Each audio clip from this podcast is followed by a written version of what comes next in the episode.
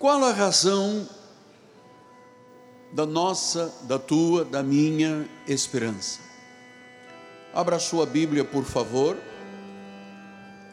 Na primeira carta do apóstolo São Pedro, capítulo 3, versículos 13 e 15.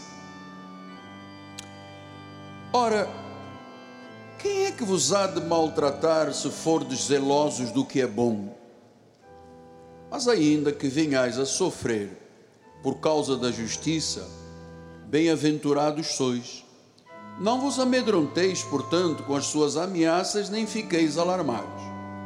Antes, santificai a Cristo como Senhor em vosso coração, estando sempre preparados para responder a todo aquele que vos pedir a razão da esperança que há em vós. Que esta palavra abençoe todos os corações. Vamos orar ao Senhor.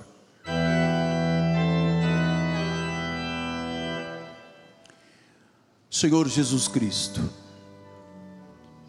é neste lugar que nós sentimos segurança espiritual. É neste lugar, ó Deus, que tu falas, tu te revelas, é neste lugar que o Espírito Santo de Deus trabalha profundamente em nossos corações. E que privilégio o Senhor me dá de mais uma vez usar as minhas cordas vocais, a minha mente, o meu coração, para pastorear as ovelhas que tu compraste com o teu sangue muitas, centenas aqui dentro da catedral, milhares de milhares do outro lado, as mídias sociais, a rede internacional. Ó oh Deus, todos os caminhos que tu abriste para que a palavra seja anunciada. Senhor, eu eu tenho noção que eu sou o menor de todos os apóstolos. Eu sei que sequer sou digno de ser chamado de apóstolo, mas a tua graça, e por tua, tua graça, sou o que sou, e eis-me aqui, Senhor, espiritualmente nascido fora do tempo, mas certo, Deus, de que o Senhor me usará, usará meus lábios, para se manifestar poderosamente, porque em nosso coração há uma expectativa muito grande cada vez que se abre a palavra de Deus. Fala-nos, ó Pai, em nome de Jesus, e a igreja do Senhor diga: Amém, Amém e Amém. Obrigado, meu bispo amado. Meus amados irmãos, minha família espiritual. Pode tirar essa placa que está aqui? Aí, meus filhinhos na fé. Eu sou um pregador da palavra de Deus há cerca de 48 anos. Eu sou fruto desta palavra. O Evangelho eterno da graça de Deus. Todos nós somos frutos desta palavra. Em Gálatas, no primeiro capítulo, o Senhor diz nos versículos 10 a 12: Porventura procuro eu agora o favor dos homens ou de Deus? Ou procuro agradar a homens? Se agradasse ainda a homens, não seria um servo de Cristo. Faço-os, porém, saber, irmãos, que o evangelho por mim anunciado não é segundo o homem. Porque eu não recebi nem aprendi de homem algum, mas mediante uma revelação de Jesus Cristo. Isto aconteceu quando, apóstolo? Em 1989 para 1990. Então eu entendo e acredito que as pessoas que Deus atrai ao nosso ministério são pessoas que já tiveram os olhos espirituais iluminados para entender que a graça de Deus é um tesouro para a igreja. A graça de Deus, que não se aprende com palavras humanas, mas pela revelação do Espírito Santo, é o que existe de mais profundo de Deus, é o clímax da revelação de Deus.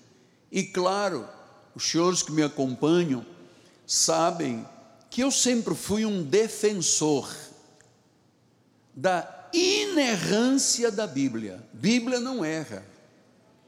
Da infalibilidade da Bíblia Sagrada. Eu sempre senti, isto começou há cerca de 48 anos, que eu deveria de ser um defensor da autoridade e da integridade da Bíblia. Por quê? Porque eu sempre vi, neste tempo da minha peregrinação ministerial, eu sempre vi muitos ataques à Bíblia. Eu sempre vi um esforço, não só do mundo, como de uma área de vida que nós chamamos de legalista ou judaizante, que fazem um esforço para desacreditar nas Sagradas Escrituras, questionar a Bíblia Sagrada.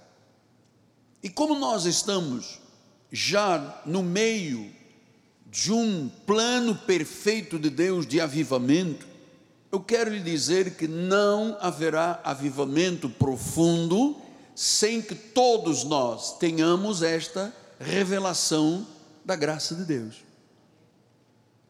Então se passaram quase 48 anos, e eu vejo até hoje os ataques frontais a autoridade da Bíblia. Ao negar o caráter divino e sagrado da Bíblia. Então eu amo, e por isso passo a você sempre, eu amo profundamente a palavra de Deus. Eu sou 100% comprometido em viver e ensinar a viver ao povo de Deus. Então, os senhores sabem da importância deste ministério, porque se passaram no Brasil gerações e gerações de cristãos que nunca lutaram nem acreditaram na inerrância da Bíblia. Gerações.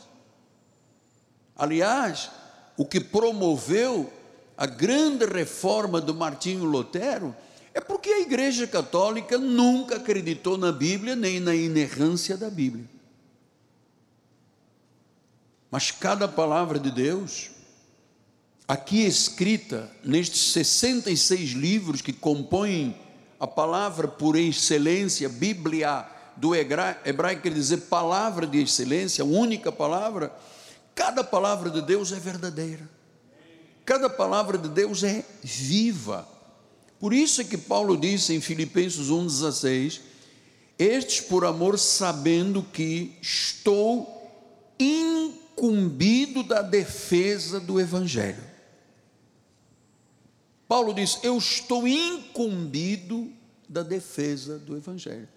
Depois Pedro diz em 2 de Pedro 1, 20 a 21, sabendo primeiramente isto, que nenhuma profecia da Escritura provém de particular elucidação, nem uma vírgula, nem um til, nem uma palavra, nenhuma está na Bíblia Sagrada de particular elucidação. Versículo número 21, porque nunca, jamais, qualquer profecia foi dada por vontade humana.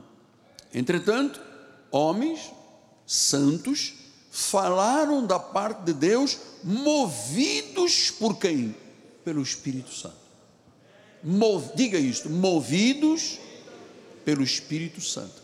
Então, meus amados, os tempos que nós vivemos exigem, conforme diz o nosso bispo forte, uma grande musculatura espiritual. Os tempos que nós estamos vivendo exigem um espírito bem alicerçado na palavra, sem sofismas, sem mercantilismo, sem humanismo. E eu vou lhe dizer isto com muita segurança. Neste altar, eu e os bispos que pregamos neste altar, vivemos com temor e tremor o Evangelho da graça de Deus. Nesses anos de ministério, 43 anos de pastor, nós temos recebido o selo da aprovação de Deus. Porque neste ministério não pactuamos com a mediocridade da lei e daquilo que é judaísmo. Eu tenho noção que por defendermos o Evangelho e termos este selo de aprovação, isto incomoda muito o mundo. Porque é a verdade. E a verdade liberta, a mentira aprisiona, a verdade liberta. Então, é, quem sobe a este altar, seja para pregar, seja para tocar, para cantar, não pode se sentir um popstar. Não pode imaginar que eu permitiria os neons do brilho da carne roubando a glória de Deus, nunca. Pastor, mas então o senhor nunca será um homem 100% amado. É verdade, nem Cristo foi. Ou você acha que 100% das pessoas te amam? Quando Cristo pregava, atiraram-lhe pedras. Disseram que ele era Belzebu, o maioral dos demônios.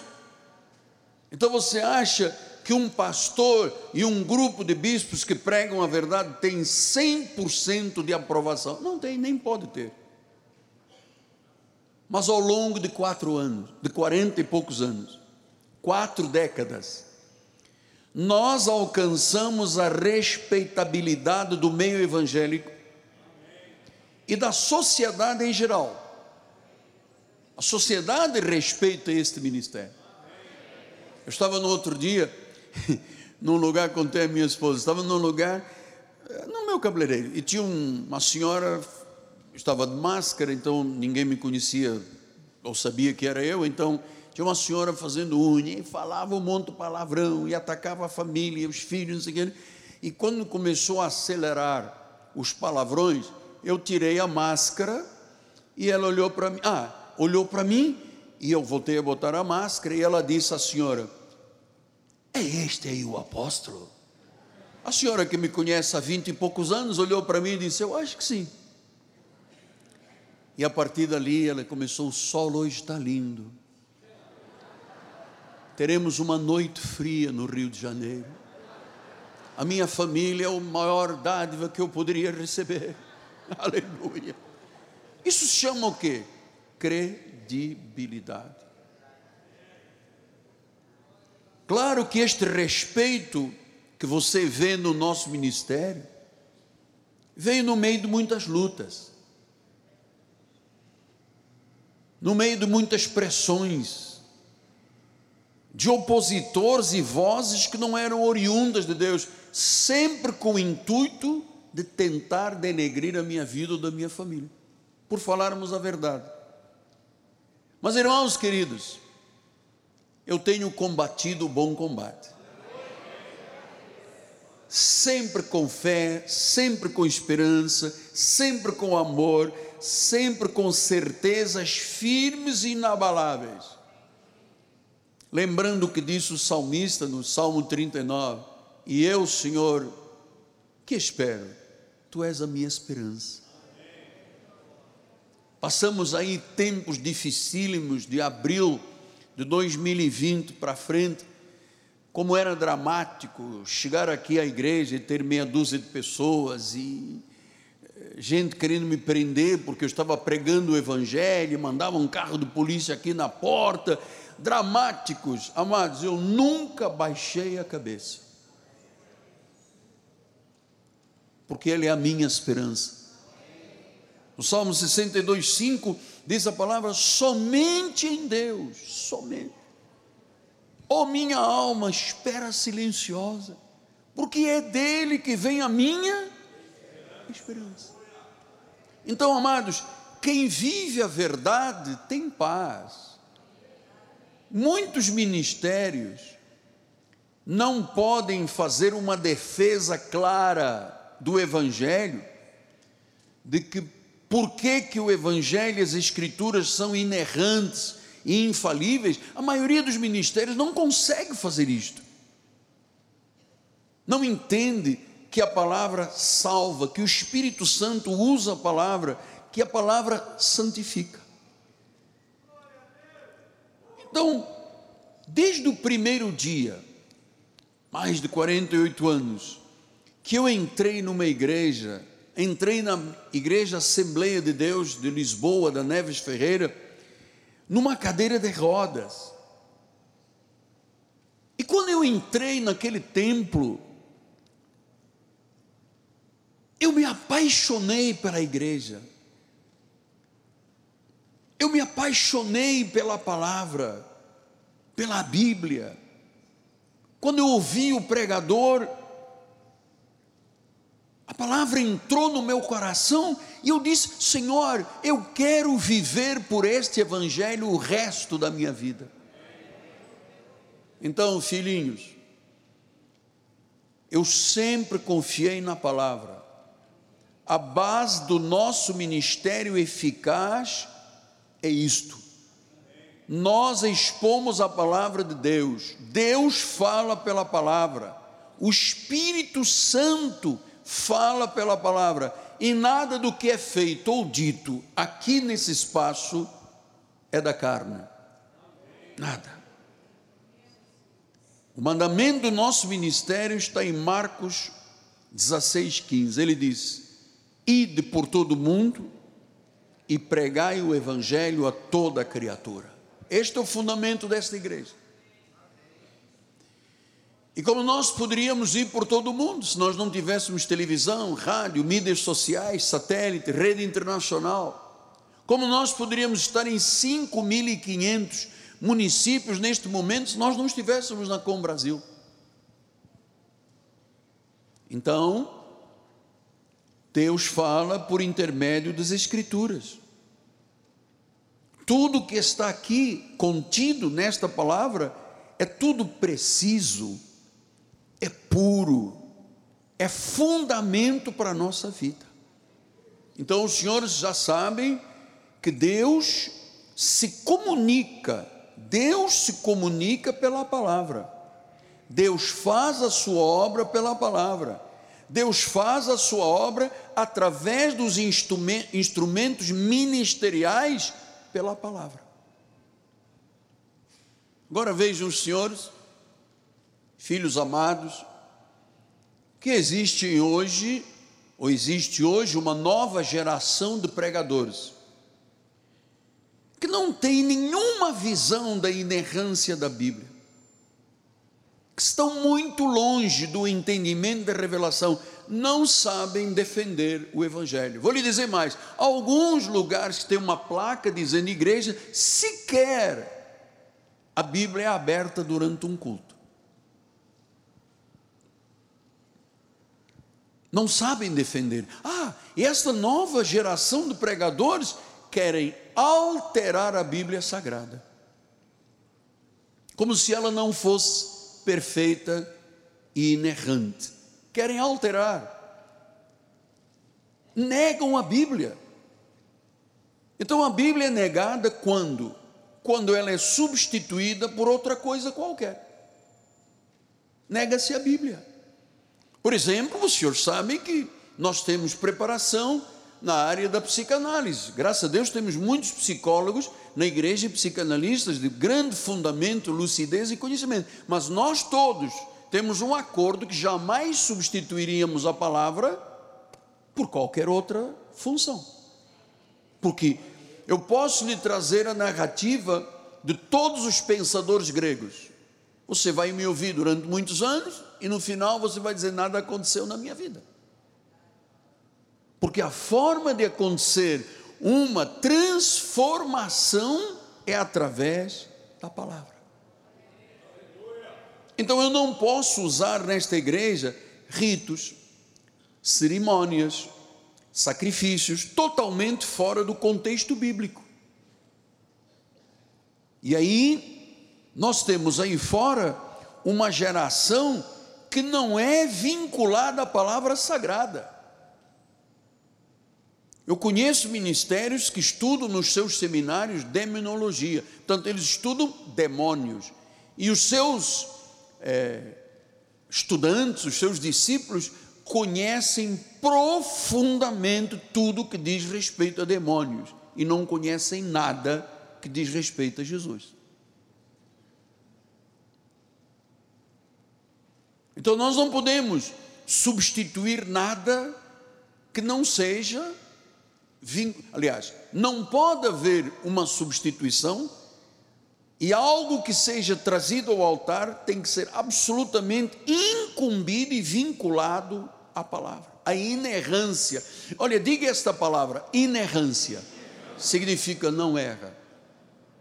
O senhor pode ter chegado aqui esta manhã, passando por lutas, tormentos, dificuldades, já oramos por isso. Você pode estar do outro lado, dentro de um presídio, dentro de uma clínica, num hospital um diagnóstico médico, num CTI, você diga: não há esperança para mim. Ah, sim, é de Deus que vem a esperança quando você conhece a Bíblia Sagrada. Há esperança.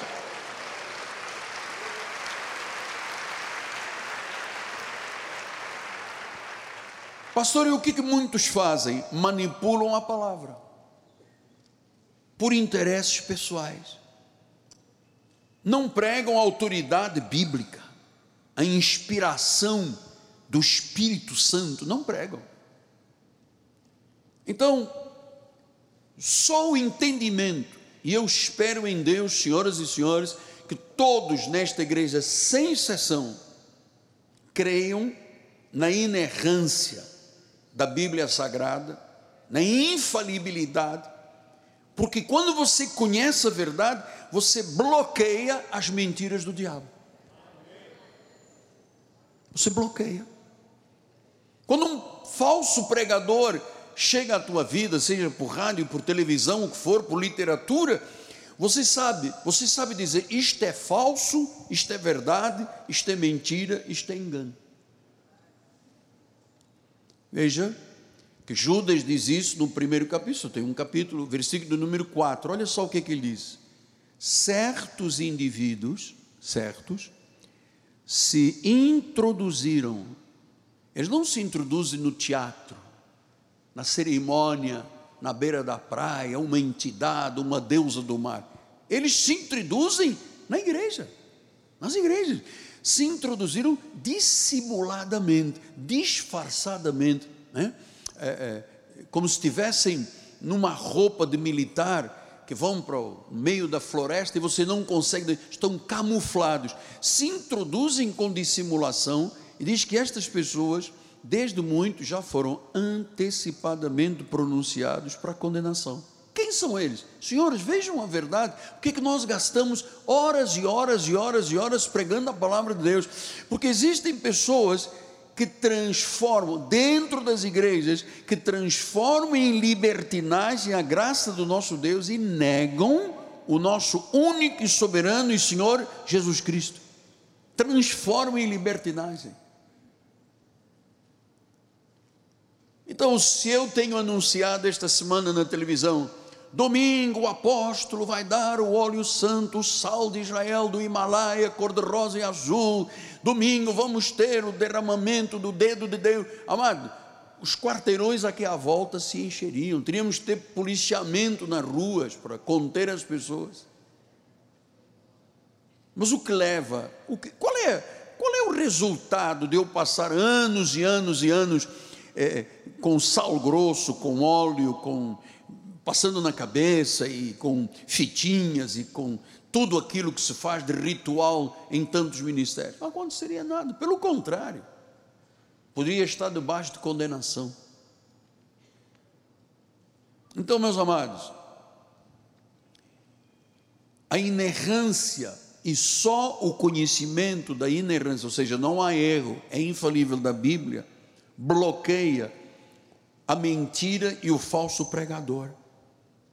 Porque é muito dramático. A Bíblia já informa há dois mil anos atrás o que que ocorreria se isto fosse permitido. Olha lá, 2 de Pedro 2, 1, 2 e 3, ele diz assim: Assim como no meio do povo, tudo você vê, os homens simuladamente entram na igreja, provocam situações, querem, sabe, o estrelato, querem o neon, querem os aplausos, querem dizer que são eles. Então disse: no meio do povo surgiram falsos profetas, assim também haverá entre vós falsos mestres. Entre vós, vós quer dizer igreja, os quais introduzirão dissimuladamente. Há pouco Judas disse a mesma coisa.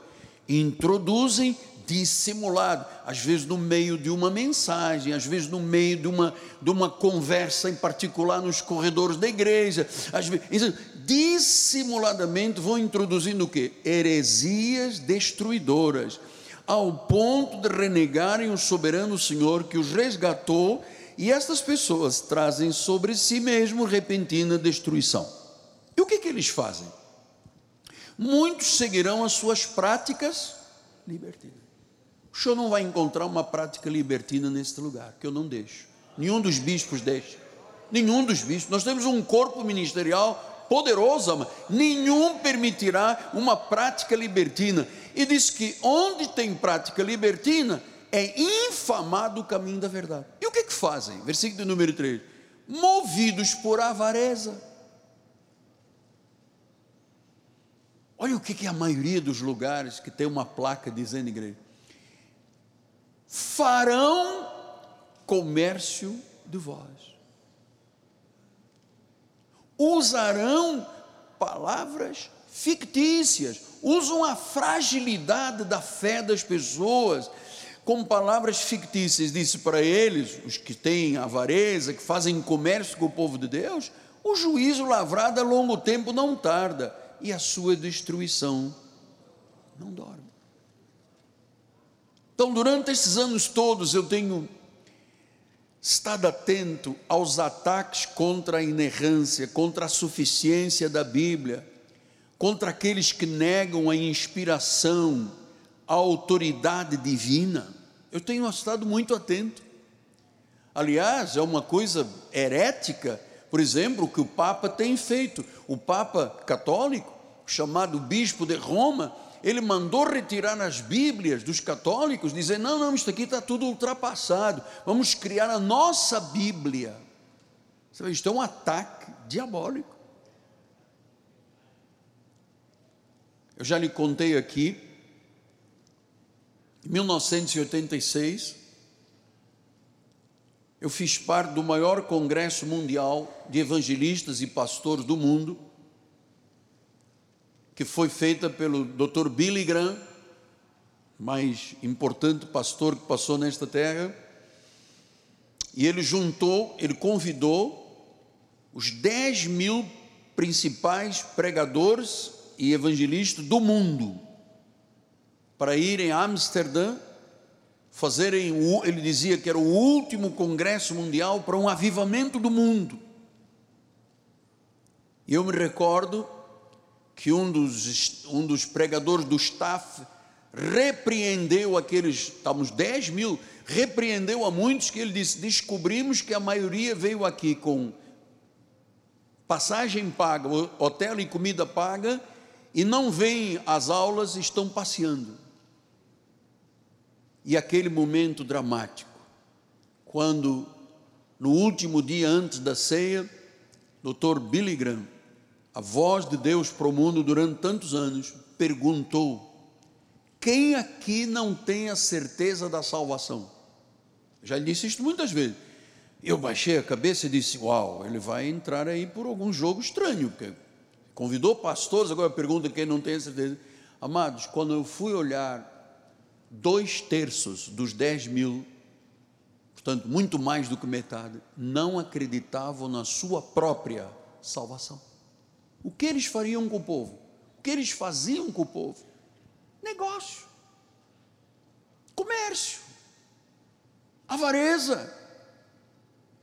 Não acreditavam, achavam que a salvação se perdia, achavam até que alguns nem, nem salvos eram. Dramático. Há muitos anos também eu fui com hoje Bispo Elias, Bispo Elias foi comigo a uma igreja aqui nos arredores, lembra, Bispo? Nós fomos numa manhã, passamos uma manhã, passamos mais de oito horas com os principais líderes dessa denominação e eu preguei a graça de Deus, a maioria, amados, não tinha noção da inerrância da palavra. E quando eu terminei, o líder dessa denominação falou assim: Miguel Ângelo tem razão. Ele prega o que nós acreditamos, mas temos medo de pregar. Lembra disso, pastor Elias?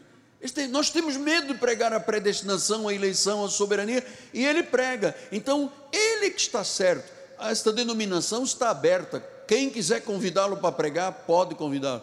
E eu me recordo que se levantaram os dois ou três com as apostilas do seminário, porque estava lá o reitor do seminário, falou: então ele o que diz é que está certo. E ele falou: é, rasgaram as apostilas, então nós estamos todos errados. A verdade liberta. Então, ah, nesse tempo todo, eu tenho sido conhecido por um homem de Deus da palavra, o apóstolo da Bíblia, que defende o Evangelho, que prega o Evangelho da incircuncisão.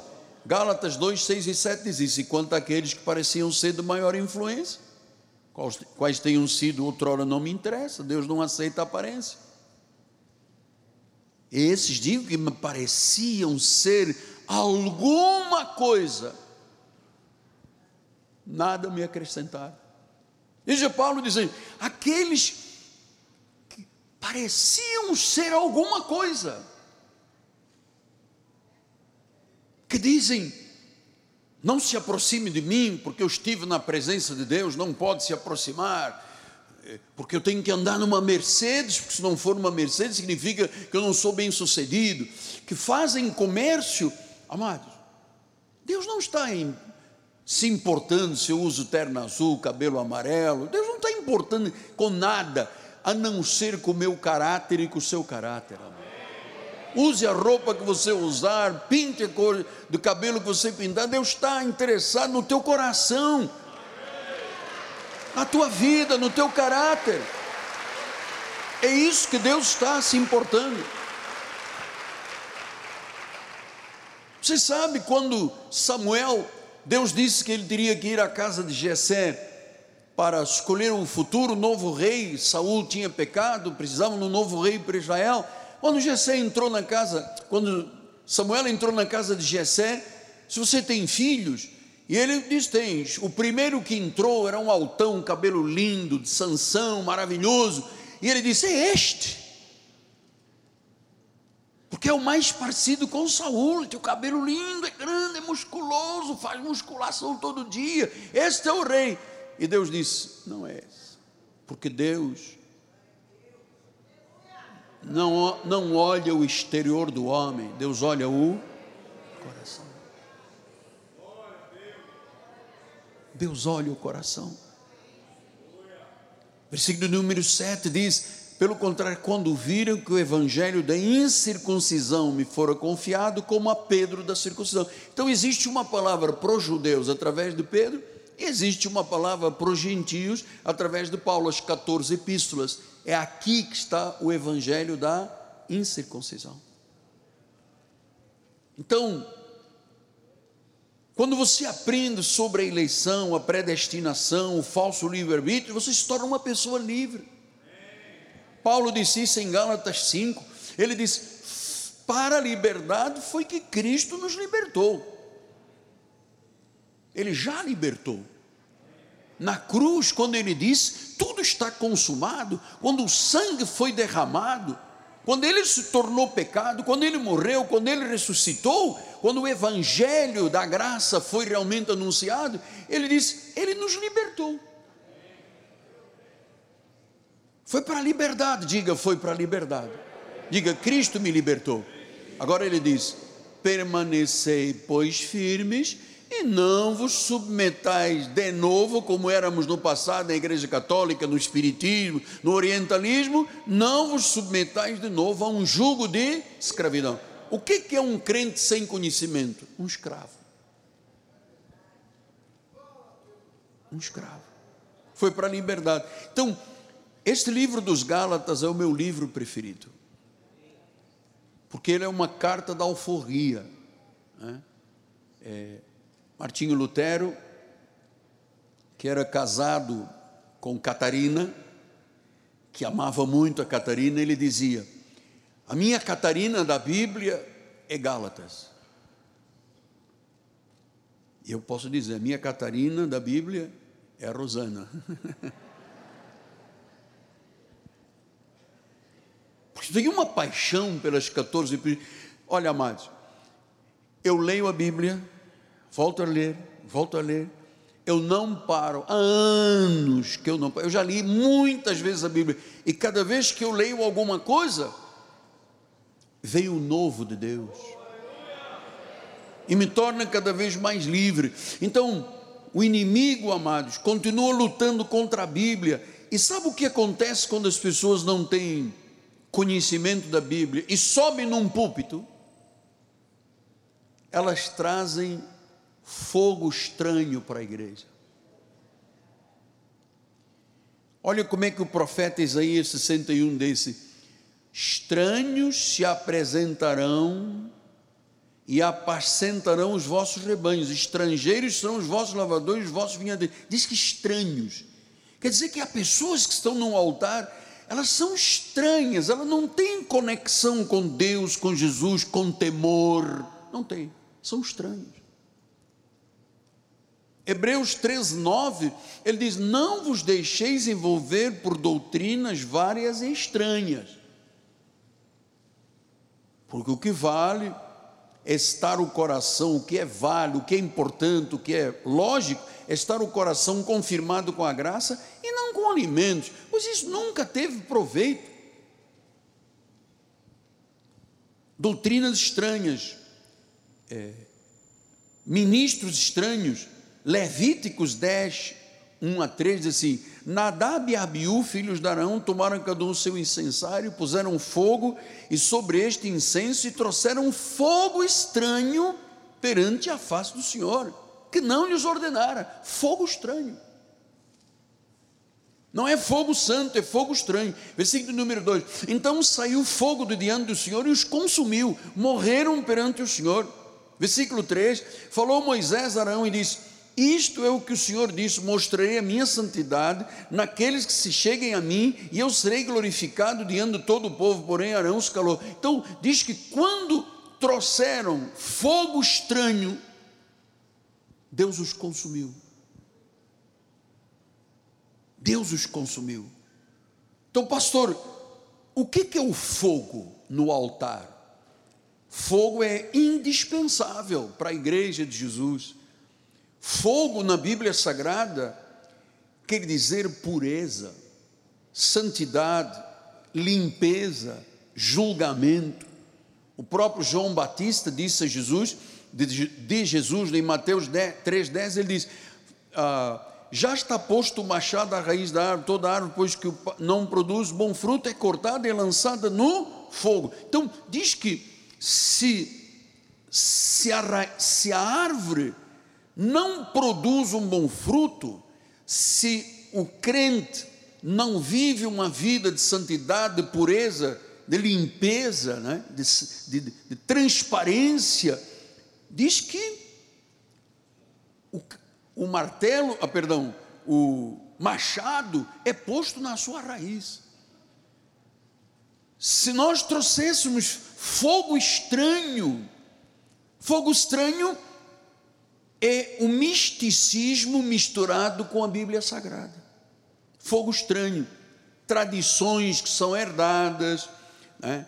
ah, deturpação da Bíblia, percepções primitivas ah, que as pessoas dizem: não, mas a Bíblia é velha, nós temos que atualizá-la. Isto é uma loucura, isso é fogo estranho.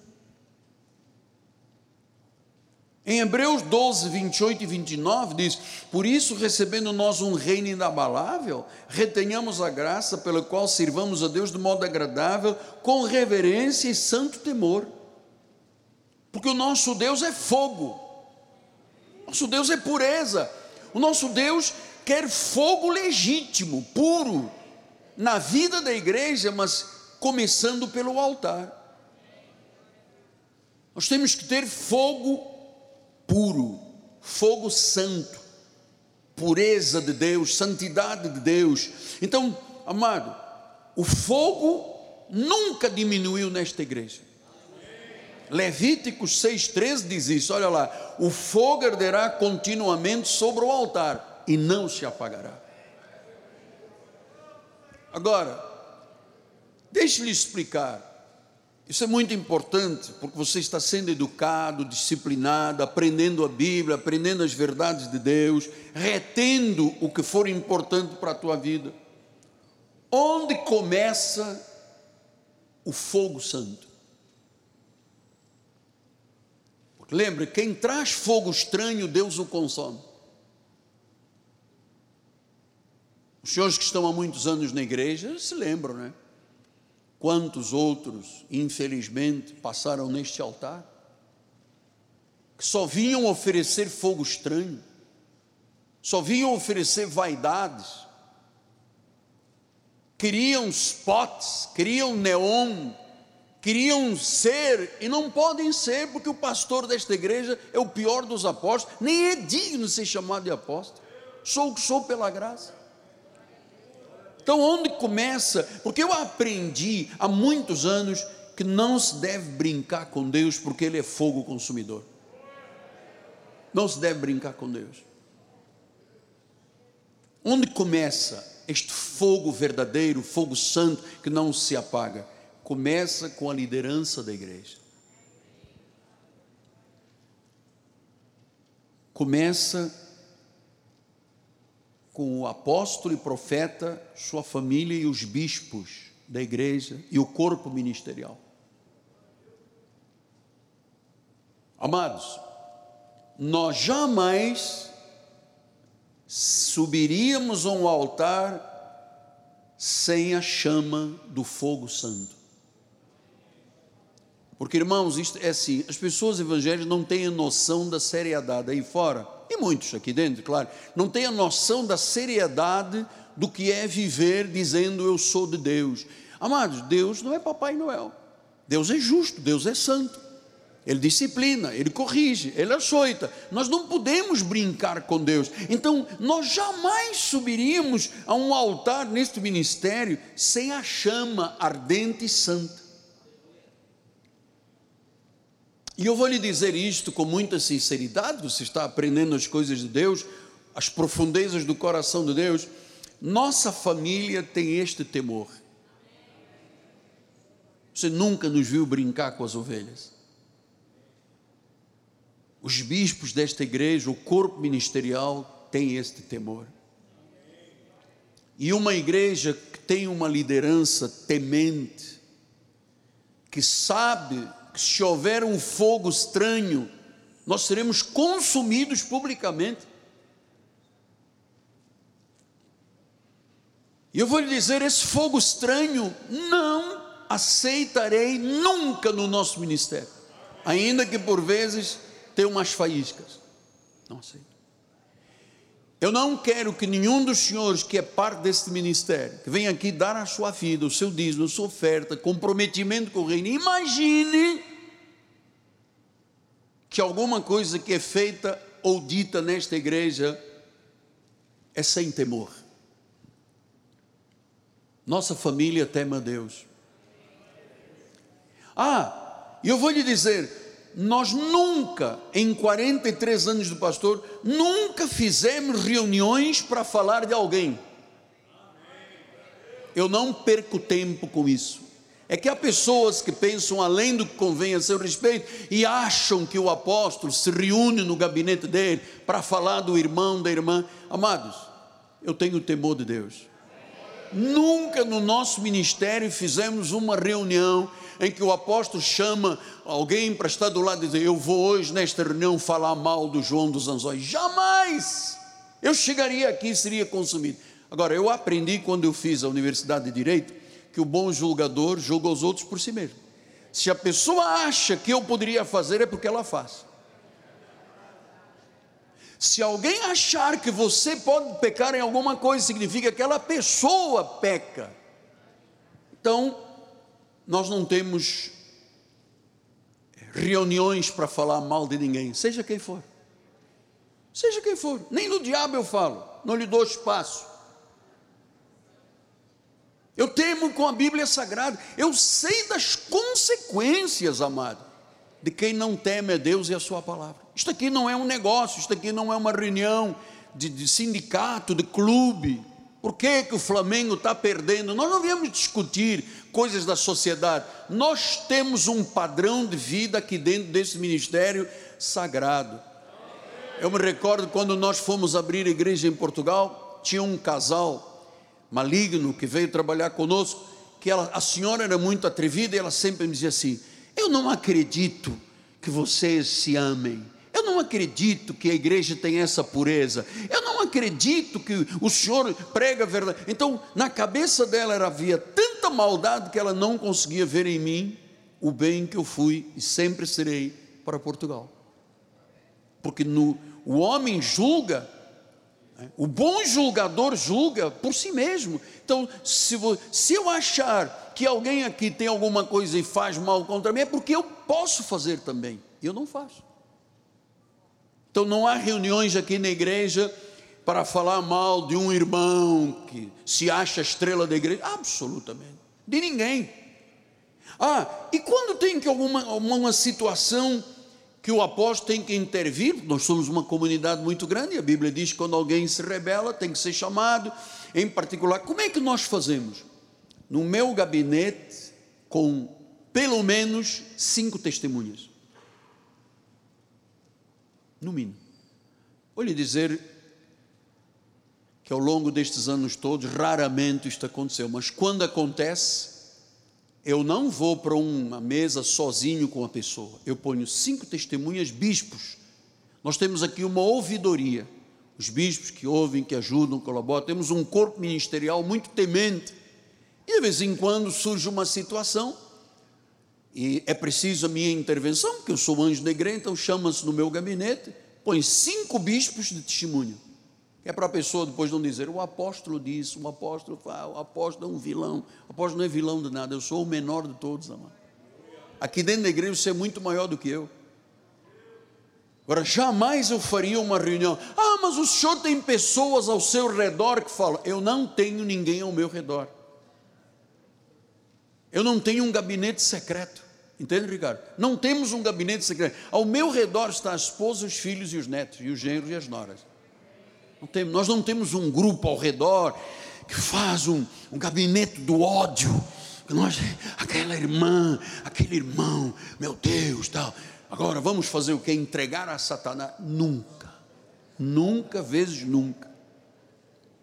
Então, se alguém te diz, tem pessoas à volta do apóstolo que ouvem o apóstolo falar mal, é mentira do demônio, porque eu temo e tremo de estar nesse altar eu sei que se eu prevaricar em alguma coisa, Deus vai me envergonhar publicamente e eu vou cair aqui. Eu temo isto. Não sei como é que há pessoas que sobem aqui e não pensam da mesma forma. Estão oferecendo fogo estranho se não tiver neste perfil. Amados, outra coisa que é muito importante você saber. É, nós somos uma família, quando eu digo nossa família apostólica, é a família dos bichos do corpo ministerial. Nós somos ligados ao povo. Nós temos cheiro de ovelha. O meu celular não é um número ultra secreto. Grande parte da igreja tem o meu celular. Nunca houve uma festa aqui na igreja sem a presença ou do apóstolo, da bispa nacional e dos bispos de intercessão. Nunca. Aqui os funcionários gostam de fazer um churrasquinho de vez em quando, estão os meus filhos presentes, amando, cuidando. Nunca nós nos distanciamos de ninguém. Mesmo na pandemia, você me viu aqui em cima deste altar.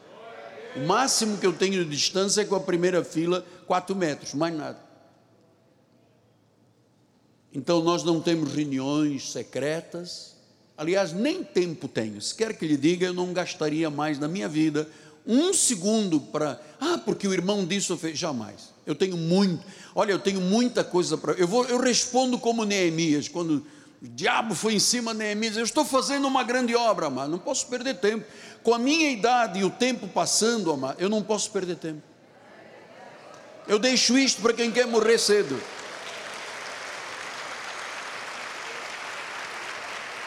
Agora, um lugar tão grande, com 15 mil pessoas que somos, tem que ter ordem e disciplina. É ou não é? Claro, na tua casa você não impõe ordem? Impõe. Você é o sacerdote da casa. Então, numa comunidade gigante, que não é só aqui na sede, nós temos no Brasil todo, Portugal, em vários lugares, na África, tem que ter disciplina. É disciplina, compare por exemplo, num quartel do Exército, Força Aérea, dos Bombeiros, tem um comandante, chama-se o coronel. Você acha que o coronel chama o soldado e diz assim: vem aqui, o que, é que você acha do que eu disse? Você concorda comigo? Você acha que um coronel faria isso?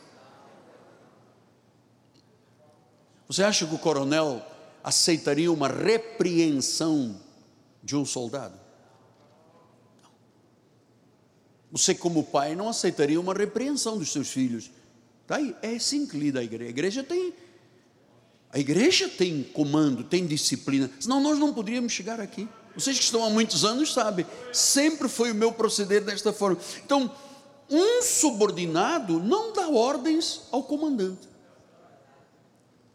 Nós temos uma área da sociedade que todo mundo tem muito temor, né, que são juízes, são juízes, excelência, desembargador. Se algum dia viu um desembargador chamar o auxiliar, vem cá, você não gostou do que eu disse? Aí o auxiliar, ah, não gostei, não, você fala de mim em reuniões particulares. E o desembargador, não diga, ai meu Deus, você não gosta de mim. Você algum dia viria isso? Não pode ter dentro da igreja. Por isso é que eu sempre mostro. Ah, eu vou lhe dizer, eu não conheço um líder de uma mega igreja, como é a nossa, que dê telefone para qualquer ovelha. Não conheço. Ainda mais, há líderes de megas igrejas que não são tão grandes quanto a nossa, que sequer, por exemplo, me recebem. Eu já liguei para vários líderes, a secretária diz, depois ele liga, liga, liga, se é dia, e nunca ligou. Nunca ligou.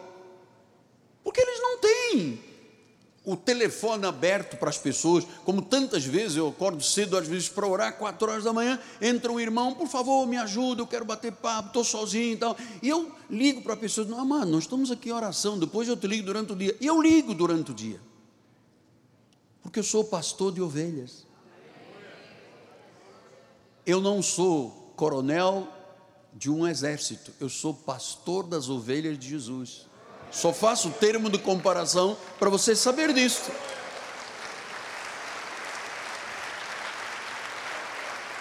Então, nós temos prezado ao longo desses anos todos para que a Bíblia seja a consistência do ministério. Olha, eu vou dizer, não precisa nem ter muita cultura, porque às vezes as muitas letras deixam uma pessoa louca, né? Conforme diz a palavra. Não precisa nem eu, eu, conheço pessoas que não têm nem a quarta série primária que dominam a Bíblia, porque isto é do Espírito Santo. É o Espírito que faz. Então, houve uma época que começou um trabalho, um, um, que eu acho que é um destrabalho, né? Se usa essa palavra. Em vez do Espírito Santo, a igreja se ligou a questões do mundo. Aí está, a maioria hoje não são pastoreadas por pastores, são pastoreadas, entre aspas, por influenciadores da, da internet, das mídias sociais.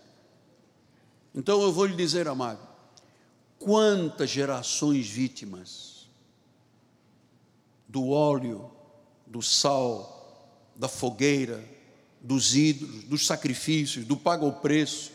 Eu vou lhe dizer, fizeram um desserviço muito grande, porque esse tipo de palavra causa muitos danos ao povo de Deus. Muitos danos. Mas nós, no nosso ministério, estamos presos pelo coração à Bíblia Sagrada. Presos, apegados, nós estamos apegados fortemente à Bíblia, nós não caímos à esquerda nem à direita, estamos apegados, temos raízes. Eu sou apegado fortemente à Bíblia, eu creio na inerrância, na infalibilidade da palavra, na inspiração das Escrituras. Paulo disse isso em 2 de Timóteo, ele diz: Por isso, recebendo nós, perdão, tinha outro versículo, né? Toda a Escritura é inspirada por Deus e útil para o ensino, para a repreensão, para a correção, para a educação. Versículo número 17: A fim de que o homem de Deus uma vez disciplinado, ensinado, corrigido, seja perfeito e perfeitamente habilitado para toda a boa. Pastor, como é que se sabe que uma pessoa está habilitada, educada, disciplinada e corrigida pela palavra? Nas reações na prática da sua vida. As reações perante uma situação. Você vê quem vive a Bíblia e quem não vive a Bíblia quem acredita ou quem não acredita. É na prática. Vocês viram o casal há pouco disse: Nós já tivemos problemas, lutas, todo mundo tem, suportando às vezes em amor. Nenhum casal é 100%, 100%. Todo mundo tem os seus perrengues, os seus arrancatocos, como diz o carioca. Mas na hora que a mulher tem que ser submissa, a mulher tem que ser submissa. Na hora em que o homem tem que amar a esposa como ama a Cristo, tem que amar a esposa. Não há outra posição. Na hora em que você tem que ser sim, sim, você é sim, sim. Na hora que você tem que ser não, não, você é não, não. Você pratica a Bíblia. Isso é muito importante, porque às vezes nós passamos por lutas, todo mundo passa, e às vezes a pessoa abandona a igreja porque está passando por uma luta porque ele não conhece a Bíblia, ele não sabe que Deus, no tempo de Deus, amado, no modo de Deus, quando você hoje pensar é impossível, não dá mais, acabou, é, vou morrer. Não, no tempo de Deus, Deus tem planos, diz que os planos dele são para dar o bem, aquilo que o nosso coração deseja. Então, o nosso mandato nesta igreja é pregar a inerrância das Escrituras. A palavra de Deus é sobrenatural, a autoria divina é sagrada, não se podem arrancar páginas da Bíblia. O que eu tenho que saber é dividir o que, é lei, o que, é graça, o que, que é judaísmo e o que é gentilismo. Mas eu não posso arrancar. Por que, apóstolo? Porque a Bíblia é o raciocínio profundo da mente de Deus.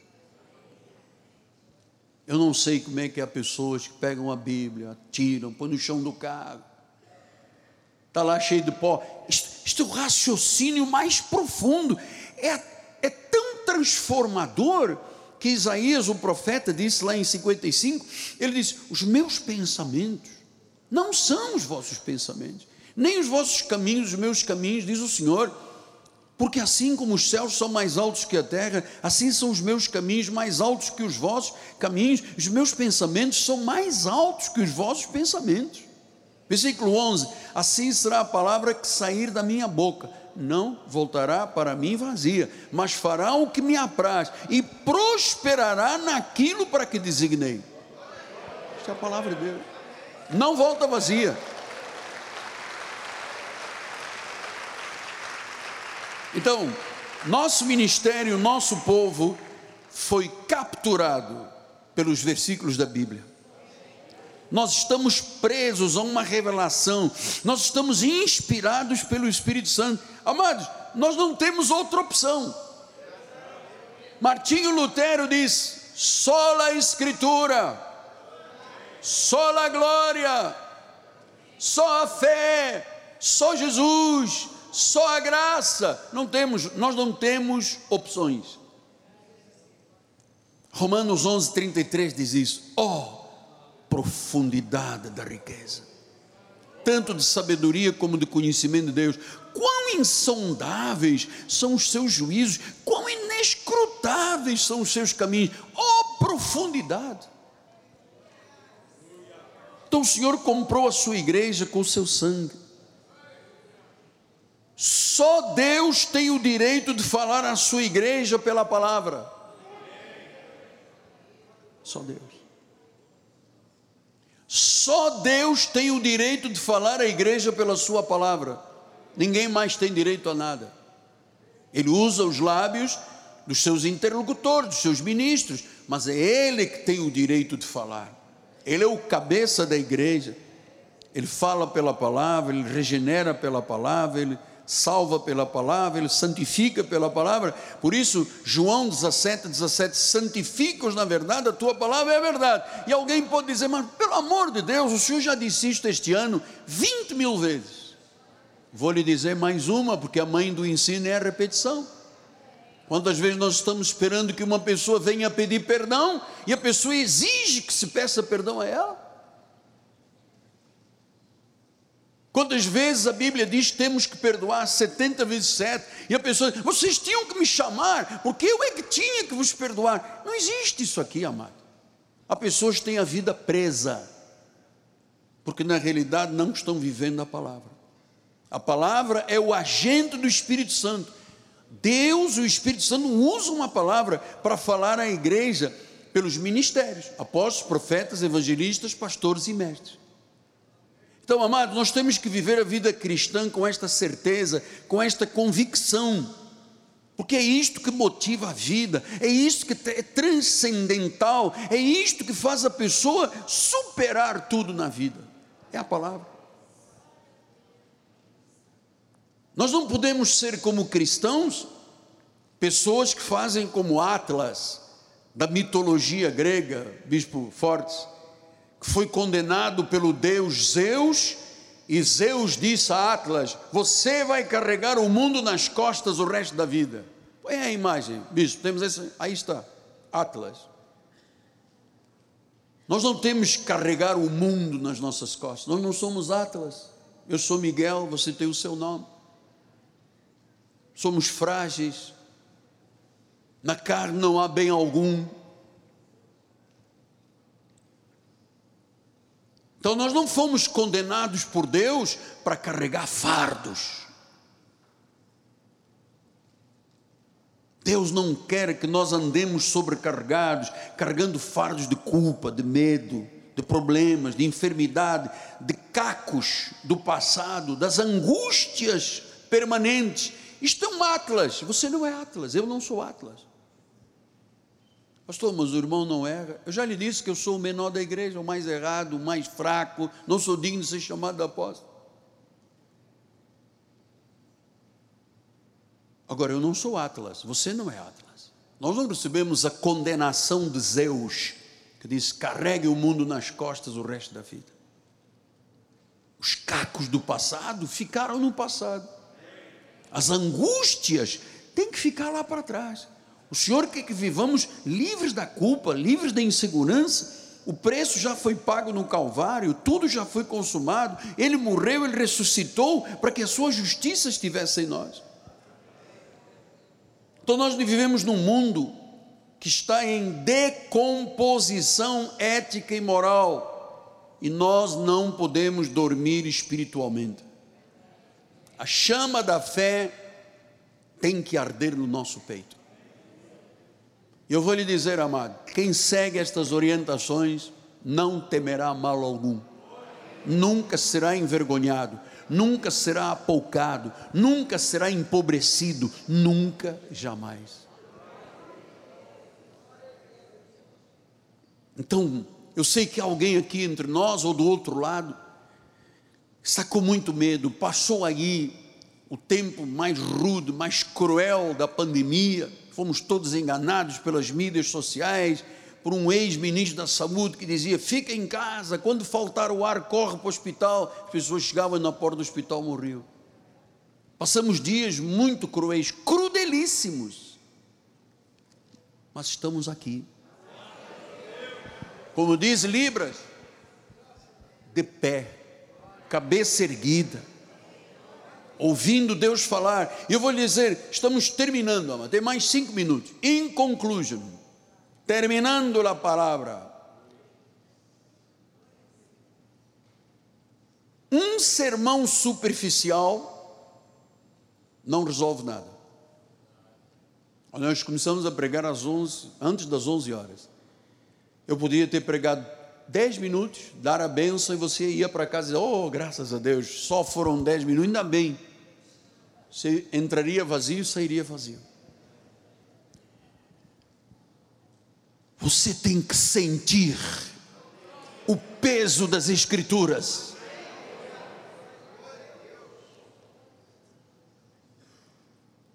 Você tem que viver o mais profundo da verdade.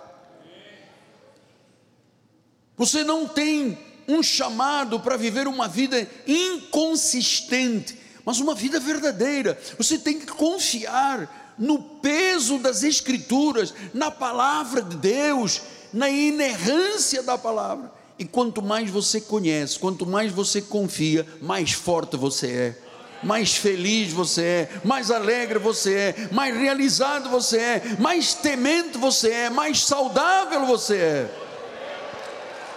Pelas Escrituras.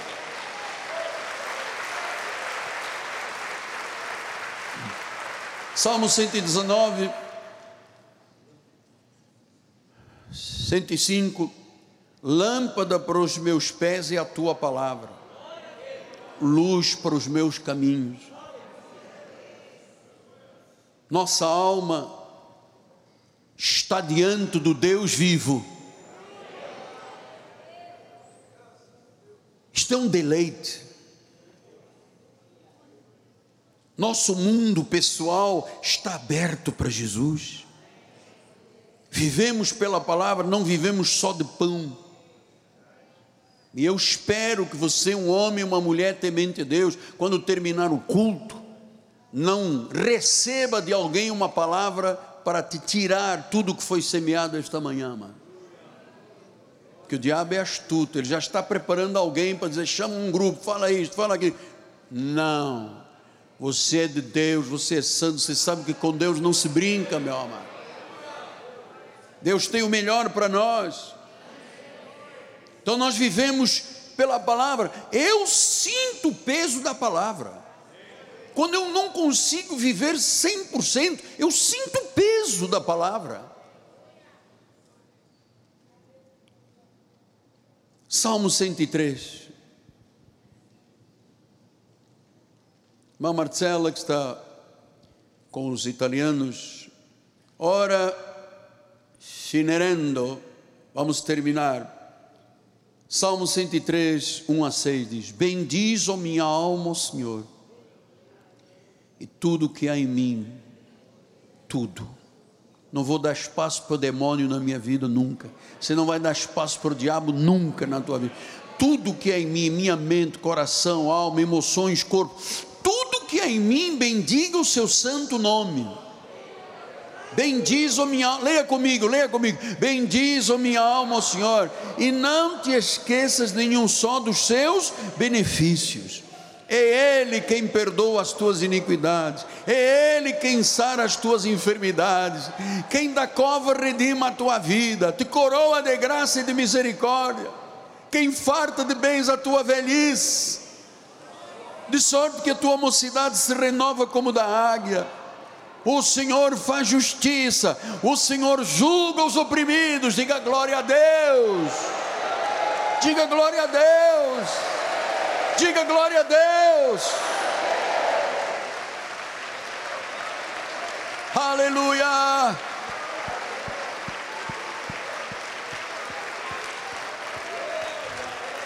Aleluia. Aleluia. Glória a Deus. shera manta yo roma maraseri andara basala. Rike mene koma stene kondor yo manara baseri kora manta la basala.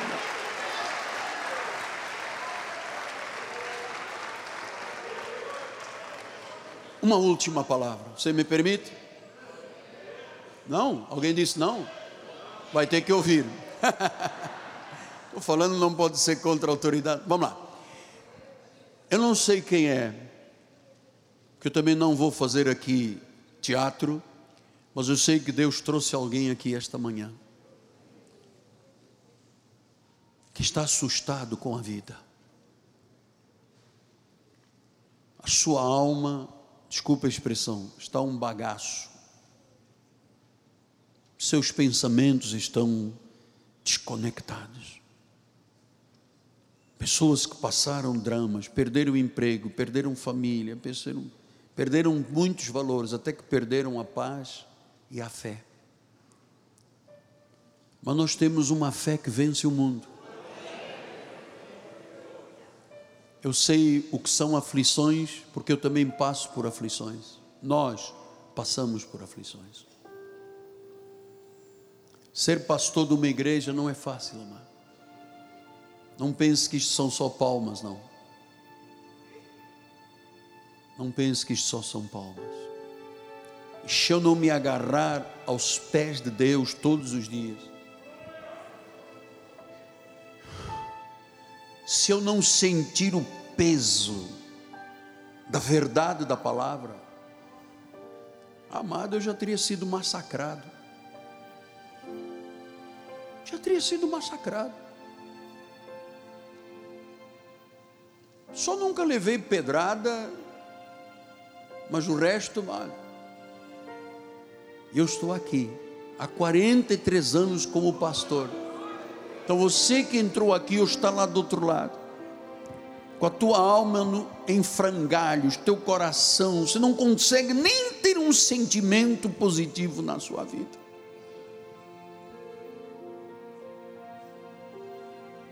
Você está com medo da vida.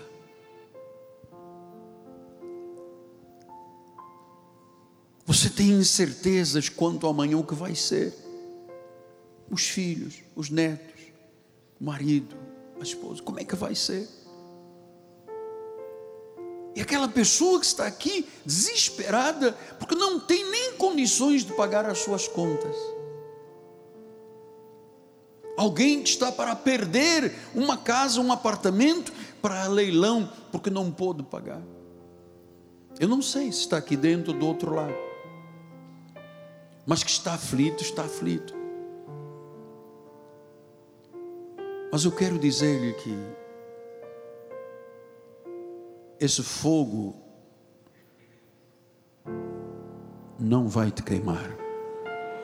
Não me queimou a mim, não vai te queimar a ti. Essas águas não te submergirão. Esses rios não te afogarão. Olha, você vai ver como Deus ajunta os cacos da vida e faz um vaso novo.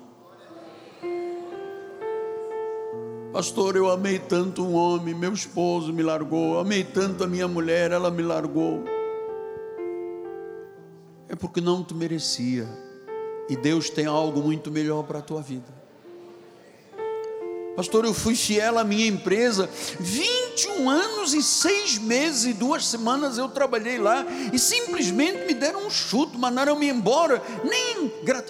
Amado, quando uma porta se fecha, Deus abre uma porta muito maior. Você está sentindo o peso da Escritura na tua mente e no teu coração. Você está sentindo a infalibilidade desta palavra que não pode retornar vazia.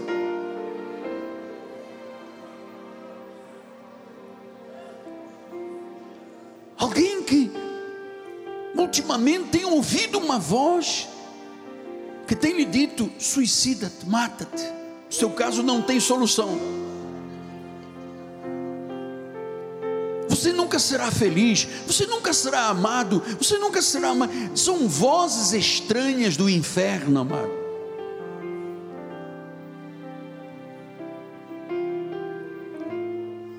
São vozes estranhas do inferno.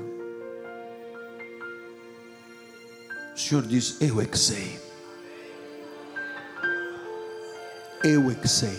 Não somos nós que sabemos. Deus não te chamou para seres um Atlas carregando o fardo de três gerações de família nas tuas costas. Não tens. Você não é Atlas. Pastor, mas eu tenho problemas com netos, problemas com filhos, problemas com. Amado, você não é Atlas, você é um servo do Deus Altíssimo. Quem cuida da tua vida é o Senhor Jesus Cristo. Então a alma que está em frangalhos, com medo, aterrorizada, não dorme de noite, achando que alguma coisa saiu do controle de Deus. Amado, nada sai do controle de Deus. Você tem que sentir o peso da palavra, a responsabilidade de acreditar nisso. Deus está verdadeiramente no controle da nossa vida. Não, nada sai do controle dele. Pastor, se não der certo? Não diga isso nunca mais, porque a tua fé vence. Mas eu tinha tantas expectativas de vida e agora foi tudo pelo ralo abaixo. Desculpa a expressão acadêmica. Se foi pelo ralo abaixo, Deus tem melhor, tem um novo começo, tem uma ressurreição de alguma coisa. Você que tem um segredo no coração que tanto te amedronta, deixe isso aí hoje nas mãos de Deus, amado. Deixe isso nas mãos de Deus. Entrega. Diga a Deus, eu tenho este problema, este sentimento, esta emoção, eu fiz, aconteci. Joga isso. Não saia daqui carregando como Atlas, que o bispo vai colocar aí, o Atlas. Estou aqui para carregar os problemas do mundo inteiro, pastor. Sou eu que tenho que carregar o mundo inteiro nas minhas costas. Não tens nada. Ele já carregou por você. Ele já levou a maldição, o castigo, a dor, a mentira, o engano, as vozes do inferno. Ele já encravou na cruz do Calvário. Por suas chagas já fomos sarados, estamos mortos ao pecado para vivermos pela justiça. Então não desista, lute, batalhe, experiencie, perseverante, tarde ou cedo. Você vai ser surpreendido por Deus, tarde ou cedo. Tarde ou cedo. O Espírito fala o meu coração profundamente. É como reconstruir um monte de cacos de barro, como reconstruir um vaso novo que não terá sinais de cola. Deus, quando faz, faz perfeito.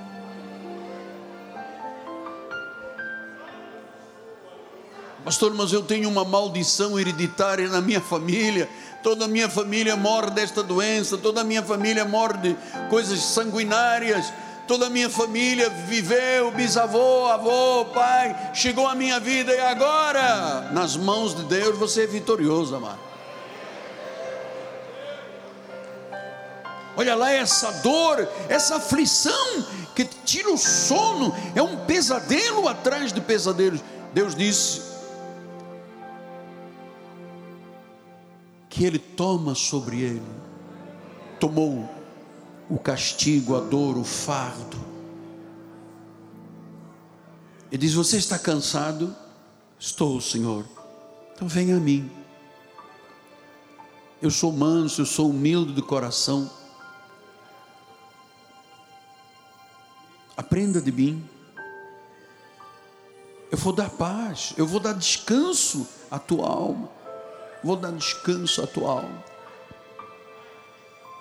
E darei descanso à tua alma.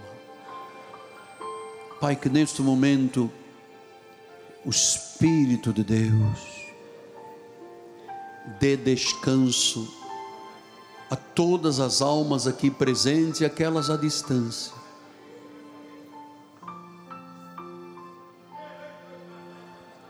Que o óleo, conforme disse o profeta, o óleo de Gilead, né, o Espírito Santo de Deus, cicatrize agora essa ferida, essa ferida,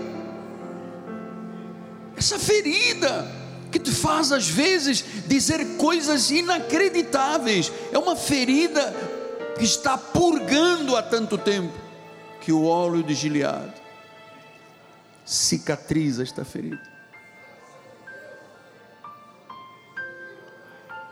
Esta ferida emocional ou no próprio corpo físico.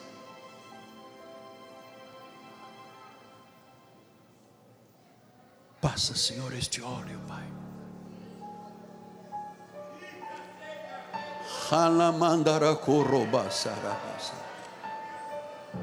Passa, Senhor, este óleo. Passa este óleo de Gileade, Deus. Passa este óleo de Gileade.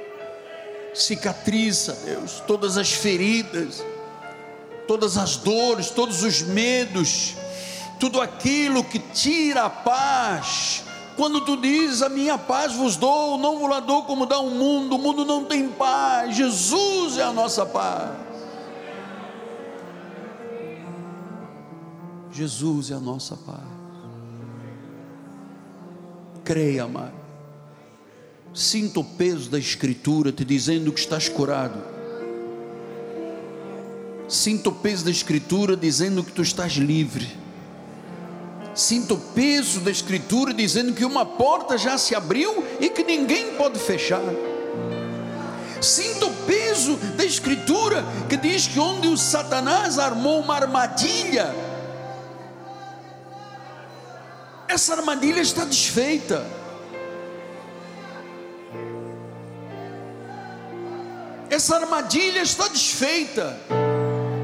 Esse laço do passarinheiro foi desfeito agora pelo sangue de Cristo, amado. O laço do passarinheiro, a peste perniciosa, a Covid estão debaixo dos nossos pés, Pai. Está desfeita. Está desfeita. Olha quem você está dando ouvidos. Você está ouvindo a Deus falar. Espero que você no final do culto não ouça outra voz. Deus está te dizendo: está desfeito o laço do passarinheiro, está desfeita a armadilha do diabo. Não há hipótese. Você nasceu para vencer e você vencerá.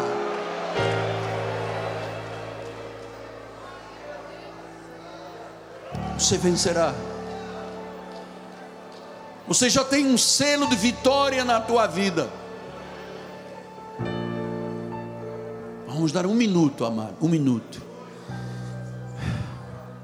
Vamos deixar o Senhor com a sua própria mão poderosa passar espiritualmente este bálsamo na tua vida. Este bálsamo suave. Este bálsamo suave. Este bálsamo,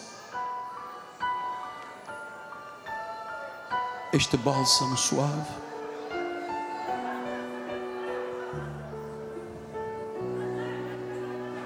Creia, creia,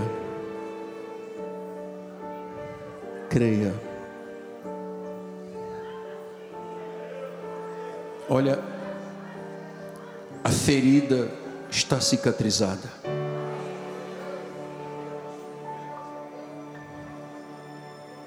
Essa casa que tinha desabado foi reconstruída. Essa porta de ferro e trancas de ferro e de bronze foram esmagadas. Creia nisto, amado. Aleluia. Aleluia, aleluia, aleluia, aleluia.